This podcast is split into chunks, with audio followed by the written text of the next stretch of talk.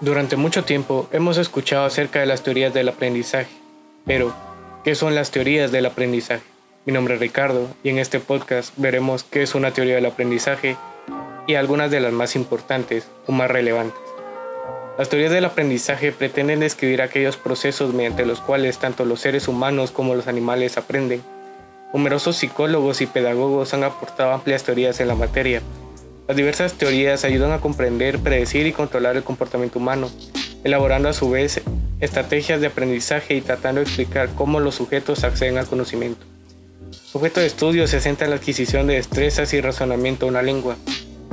La primera teoría que veremos es la teoría del aprendizaje social de Albert Bandura. Se apoya en la idea de que los niños aprenden en entornos sociales por medio de la observación y de la imitación del comportamiento que vieron también refuerza la idea de que el niño se ve afectado por la influencia de otros.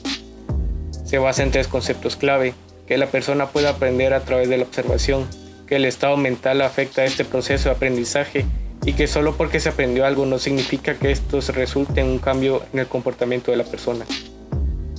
A partir de su investigación, Bandura describió el aprendizaje social en cuatro principios. El primero que es la atención. Para aprender es necesario estar enfocado y poner atención especialmente en el caso de los niños. Si ven algo novedoso o diferente es más probable que presten atención. El segundo, la retención, internalizar la información que acaban de aprender y almacenar como recuerdo. 3. La reproducción, reproducir información que se retuvo anteriormente y utilizarla cuando sea necesario, por ejemplo en un examen.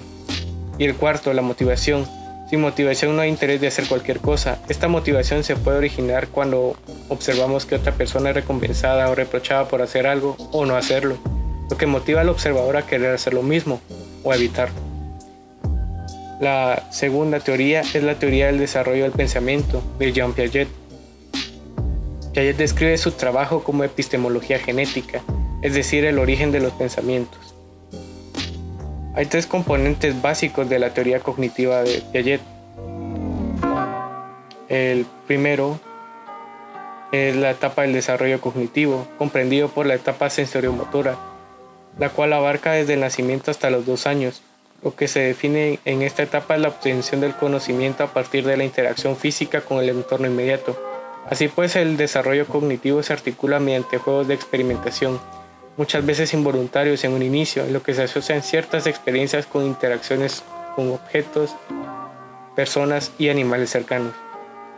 La etapa preoperacional, desde los 2 años hasta los 7 años aproximadamente.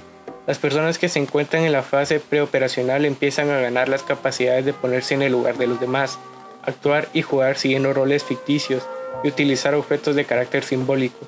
Sin embargo, el egocentrismo sigue estando muy presente en esta fase, lo cual se traduce en serias dificultades para acceder a pensamientos y reflexiones de tipo relativamente abstracto.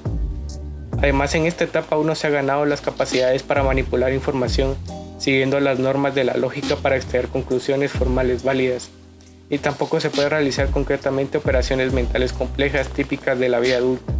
Por eso, el pensamiento mágico basándose en asociaciones simples y arbitrarias está muy presente en la manera de interiorizar la información acerca de cómo funciona el mundo. Las etapas operacionales concretas abarcan de los 7 años a los 11 aproximadamente. En esta etapa empieza a usarse la lógica para llegar a conclusiones válidas, siempre y cuando las premisas desde las que se parte tengan que ver con situaciones concretas y no abstractas, Además, los sistemas de categorías para clasificar aspectos de la realidad se vuelven notablemente más complejos en esta etapa, y el estilo de pensamiento deja de ser marcadamente egocéntrico. la etapa operacional formal, que comienza en la adolescencia y se extiende hasta la vida adulta.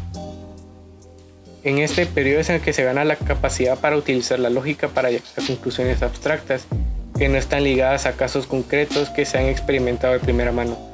Por tanto, a partir de este momento es posible pensar sobre pensar, hasta sus últimas consecuencias, y analizar, manipular deliberadamente esquemas de pensamiento. Y también puede utilizarse el razonamiento hipotético deductivo. La teoría sociocultural de Lev Vygotsky. Según la teoría sociocultural de Vygotsky, el papel de los adultos o de los compañeros más avanzados es el de apoyo, dirección y organización del aprendizaje del menor en el paso previo a que él pueda ser capaz de dominar estas facetas. Habiendo interiorizado las estructuras conductuales y cognitivas de la actividad que exige.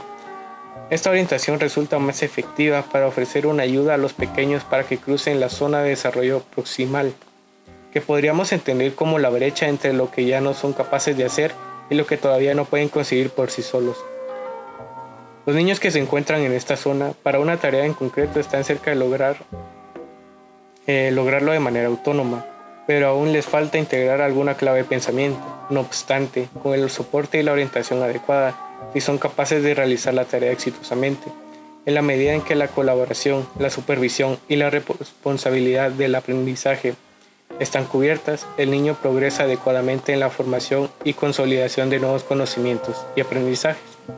Se utiliza mucho el término andamiaje consiste en el apoyo temporal de los adultos, maestros, padres o tutores que proporcionan al pequeño con el objetivo de realizar una tarea hasta que el niño sea capaz de llevarla a cabo sin ayuda externa.